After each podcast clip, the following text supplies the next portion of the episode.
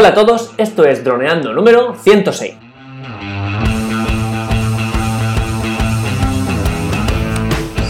Bienvenidos a este viernes 18 de enero al podcast de temática dron en el que aprenderás a ganar dinero con tu dron. Y en el programa de hoy hablaremos de otra vez, es manual de operaciones. Esta vez nos centraremos en la checklist. Pero antes que nada, recuerda que nos puedes contactar por Facebook, vía web en droneando.info o vía mail en contacta.droneando.info. Un día más, aquí estamos. Yo soy Cayetano Solano, vuestro piloto de drones favorito. Y aquí tenemos a nuestro amigo y compañero, porque ya es nuestro, Dani Durán, especialista en apps y proyectos digitales. Hola Dani, ¿qué tal? Hola Calle. Como que ya es nuestro. ¿A qué, te refieres? O sea, que, ya, que no solo eres mi amigo, que es ya amigo y compañero de todos nuestros oyentes. Ah, claro que sí, claro que sí. Cuando alguien tenga dudas de hacer su proyecto web o proyecto digital, ya sabes, me puede contactar y así poner bueno, suponiendo que sea de drones, y si no es de drones, pues también. También. Así que nada, hoy pasamos otra vez al manual de operaciones, la checklist. Sí, hoy intentaremos, porque soy consciente de que, igual que a mí me resultó un poco pesado cuando tuve que hacerlo, soy consciente de que en el podcast, pues a lo mejor no es lo más dinámico que, que podemos ofrecer. Entonces, estoy buscando la, la, forma de hacerlo lo más dinámico posible, incluso Luego, una vez acabemos, iremos a otros documentos que son un poquito más interesantes, como el, por ejemplo, todo lo que tiene que ver con el dron y con los aspectos del dron. Pero antes que de dejar el manual de operaciones, sí que me gustaría tocar un par de temas que, sí que veo muy útiles. Y hoy, por, ejemplo, hablar de la checklist, que sí que me parece algo, eh, aparte de fundamental, me parece algo incluso entretenido, porque eso forma parte de nuestro día a día como, como pilotos. Entonces, bueno, por eso, eh, se, pone, digamos que el checklist también aparece en, el, en, el, manual de operaciones, en el punto número, bueno, número, no, no el número porque esto irá cambiando, pero sí diremos el, titular que es aspectos operativos relacionados con el tipo de aeronave. Y en, y en, el punto 3, dentro de ese, perdón, en el punto 2, de dentro de ese epígrafe, aparecen las listas de verificación, que es la checklist. Básicamente una checklist es una lista con, con varios ítems que sirve para que lo comprobemos antes de que ocurra un, accidente, pues que lo comprobemos antes. Es decir, que día a día nosotros lo comprobemos y que si hay algún error, que nos demos cuenta ahí y no en pleno vuelo cuando eso puede provocar un, accidente. ¿no? Y hablo del, checklist eh, dentro del manual de operaciones porque sí que es cierto que es algo que tiene que estar como normativa, pero es algo que vamos a utilizar eh, o que tenemos que utilizar siempre, más allá del manual de operaciones. Y entonces, Básicamente, bueno, una checklist. Eh, mi primer recuerdo de checklist eh, es en el, curso de piloto de pilotaje, pero checklist se utilizan para muchas otras cosas en, el ámbito diario. Y me parece que, creo que comentemos un poco, porque me parece muy interesante el, hecho de que sirva para cubrir nuestros errores como humano, ¿no? Porque nosotros siempre, siempre vamos a fallar, pero una checklist siempre nos, nos, nos ayuda a, pues eso, a no fallar. Entonces, a prevenir. Sí, me gustaría que tú me dijeras en qué casos, eh, fuera del ámbito de los drones, pondrías tú una checklist. Por ejemplo, en tu día a día pues, por ejemplo, yo sí, en mi trabajo tenemos muchas checklists. Antes de subir, por ejemplo, una aplicación a la tienda, eh, hay pues una lista de tareas que, hay que comprobar para que no subas la aplicación y no rompa la aplicación a todo el mundo. Claro. Por ponerte un ejemplo vamos, eh, una checklist sirve, pues, pues eso, cuando vamos a poner en funcionamiento algo que, es arriesgado si falla. Eso es. Yo, palabras, un ejemplo que me hace mucha gracia y que, siempre que veo checklist o pienso en checklist me, me acuerdo de eso, es, y, no tiene nada que ver con el mundo de los drones, es de relacionar con mi padre. Él tiene una casa, bueno, la familia tiene una casa en un pueblo de Murcia que, que hemos ido contigo. Y él, yo pues, suelo ir una vez al año, pero él intenta ir pues cada mes, siempre está allí, ¿no? Ir, ir y venir y tal. Y es, como es una casa que, digamos, que va un fin de semana y luego está tres semanas sin usarse, hay una serie de cosas que hay que hacer cuando se llega y una serie de cosas que hay que hacer cuando se va. ¿Y qué pasaba? Que siempre que se iba, pues, por ejemplo, volvía y cuando estábamos aquí me decía, jolín, me he dejado el calentador enchufado. El, el calentador eléctrico, o sea, el termoeléctrico enchufado o volvía, me he dejado la persiana de la habitación de no sé qué abierta y hay que dejarla bajada. O me he dejado, un, ya los casos extremos, cuando a veces se ha dejado un, calefactor encendido y ha tenido que volver a los dos días solo por el calefactor, ¿no? Y entonces, una vez, además, eso ya no es solo el peligro de dejártelo, sino que el hecho de ir de allí crea un estrés de, jolín, voy a ver si, venga, nos tenemos que ir, venga, como dos horas para irnos, en plan, hacer esto, hacer lo otro, como un estrés continuo y, cuando te vas no estás seguro de que te hayas dejado algo. Y hubo un momento que, dijimos, ostras, vamos a hacer algo aquí porque esto es un sin vivir, venir, ir y venir, y nos, también nos pasó a nosotros cuando fuimos, eh, cuando fui contigo, no sé, ¿te acuerdas que había muchas llaves? La llave de la, de la, habitación de fuera, del porche, de no sé qué, y es un poco un lío de cierra todas las puertas, no te dejes ninguna. Pues la, la solución, un checklist. Checklist pero un checklist entiendo que en el móvil teníamos, porque a ver, lo suyo sería antiguamente, pues imprimías varias copias de, un, de una lista de, de, para hacer y luego pues con un boli, pam, hacías el visto, hecho, hecho, hecho. Pero hoy en día con el móvil, ¿no? Sería más fácil. No solo más fácil, sino que ya no solo en el móvil, sino en la, en la Wonderlist, que ya hemos hablado de ella bastantes, bastantes veces. Eh, de hecho, la hemos analizado, nuestro miércoles apps tú creas una lista con, todas las tareas y, vas chequeando, clac, clac, clac, clac, clac, hasta que está todo y ya te puedes ir tranquilo.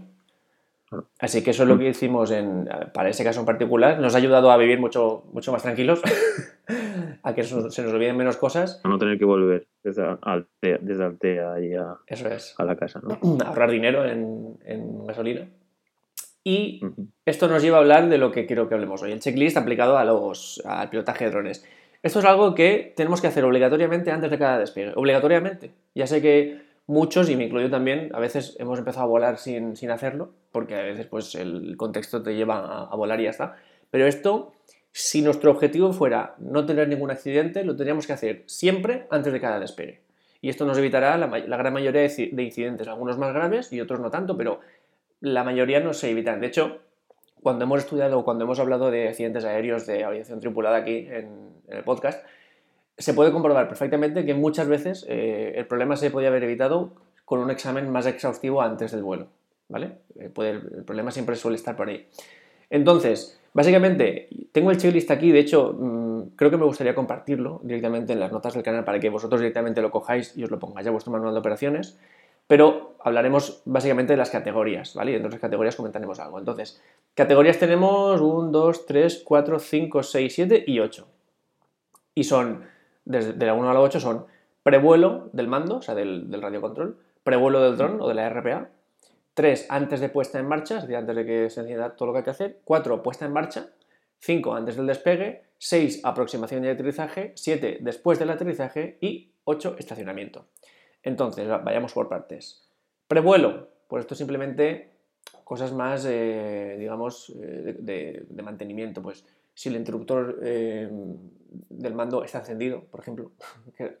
ya, digo, muchas de estas cosas son tontas, son, dices, jolín, qué tontería, pero es que son, es lo típico que se te escapa por ser tan, tan sencillo, ¿no? Entonces, comprobar que el interruptor maestro está encendido, que el nivel de, batería está comprobado, evidentemente, que la posición de la antena está comprobada. Esto, os aseguro que es de las cosas que más se me olvida. Es decir, yo enciendo el mando, enciendo la app, eh, pongo, dejo que el dron se, coja sus satélites, tal, y entonces empiezo a volar y, y, a los 100 metros veo que pierdo la señal. Y uy, ¿qué está pasando aquí? Empiezo a mover el mando y cuando me doy cuenta, las antenas están plegadas.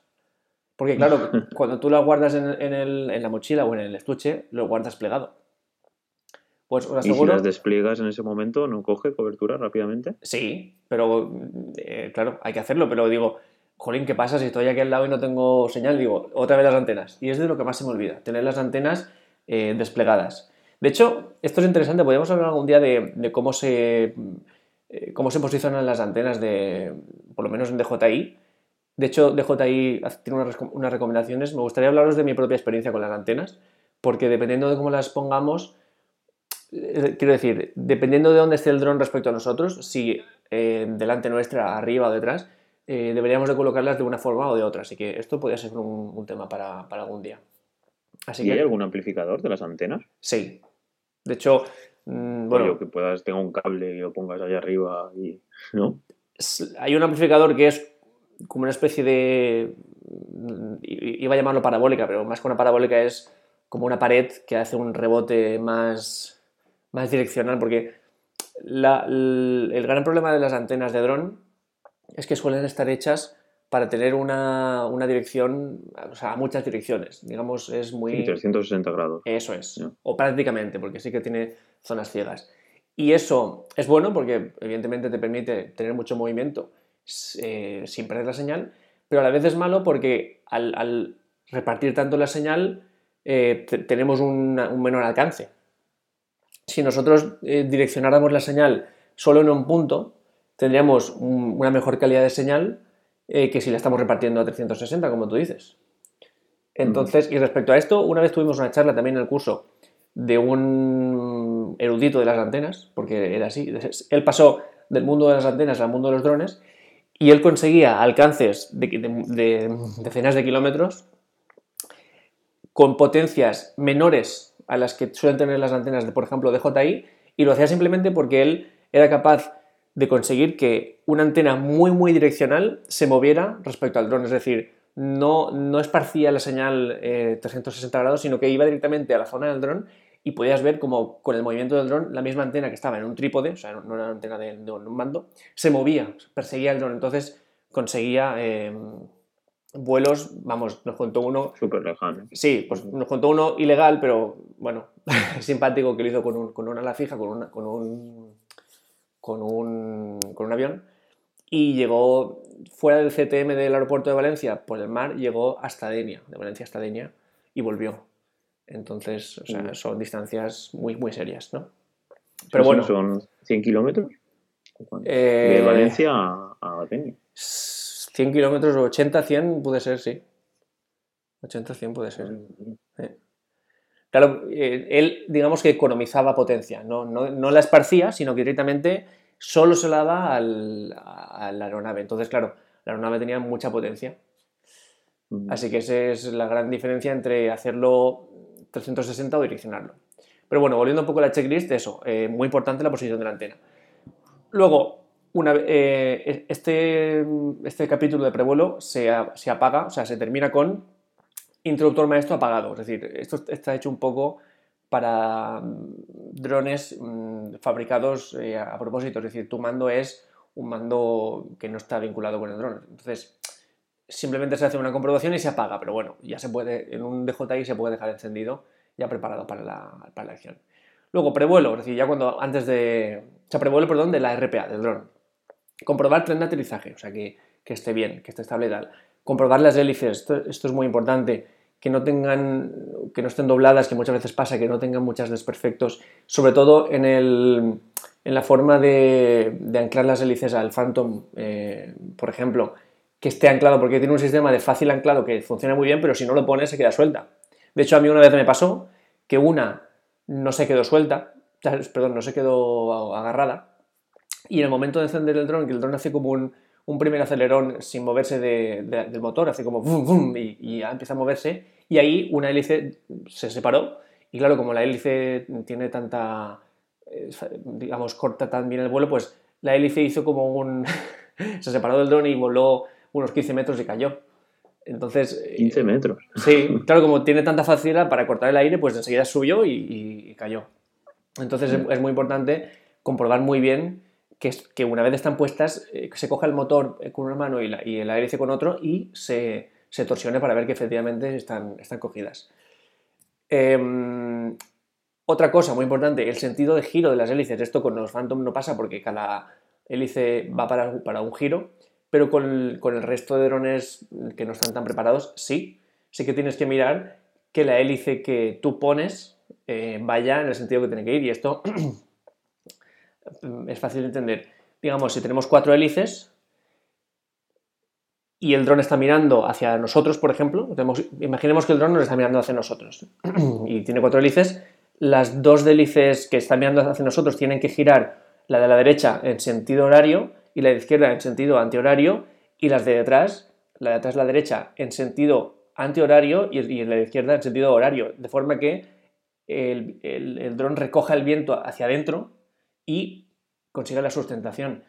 Esto que parece una tontería, pues cuando en el curso estuvimos haciendo eh, en nuestro dron de carreras, fallaban muchas cosas, fallaba la batería, fallaba la, la IMU, fa- fallaban mil cosas, pero de las cosas que más fallaban es que una vez tú lo tenías todo perfecto ibas a volar y el dron volcaba y no entendías por qué. Y digo, jolín, sí que lo tengo todo perfecto, lo he comprobado todo en el ordenador y va todo perfecto. Y al final era que una hélice estaba al revés y solo con eso ya podías eh, volar perfectamente. No volaba. Exactamente. Así que muy importante. Comprobar que los motores eh, no tengan ni- ninguna dificultad para rodar. Comprobar que la antena del receptor, que en el Phantom, por ejemplo, no existe, pero en muchas sí que está la antena eh, afuera, que esté extendida. Que el nivel de la batería del, del dron también esté comprobado y que el alojamiento de la batería también esté bien, o sea, que no esté la batería suelta, que muchas veces pasaba eso. La batería está suelta y ves caer una batería y seguidamente, por supuesto, el dron. Así que eso también es importante. Esto, prevuelo. Y luego ya, antes de puesta en marcha, es decir, el punto 3, hay que seleccionar el lugar de despegue. La palanca de gases o, bueno, el acelerador que esté en neutral, que no esté eh, en acelerado. Que el interruptor del, del mando esté encendido, que la batería esté conectada, que los cables de la batería estén asegurados y que la recepción de satélites esté establecida. Esto es muy importante. Siempre tenemos que establecer un mínimo de satélites para volar. Eh, porque es posible que tengamos siete satélites y que con eso tengamos GPS, pero que la calidad no sea buena. Entonces, es mejor establecer un límite. A mí me gusta que 10-12. Con menos de eso no me gusta volar, porque es posible que tú tengas 7, ah, tengo GPS, pero despegues y lo pierdas. Entonces, 10-12 satélites es, está bastante bien. Eh, Y entonces, es- ¿en alguna vez te has encontrado en alguna situación en que no tenías suficientes y has tenido que... Porque de qué depende? ¿De las nubes o, o de la zona en sí? Mm, más que de las nubes, o sea, perdón, más que de la, de la zona, porque los últimos DJI y bueno, y también Unique y casi todas las marcas tienen cobertura de drones GPS y GLONASS. O sea, es decir, en casi todo el mundo van a tener cobertura de GPS. Depende más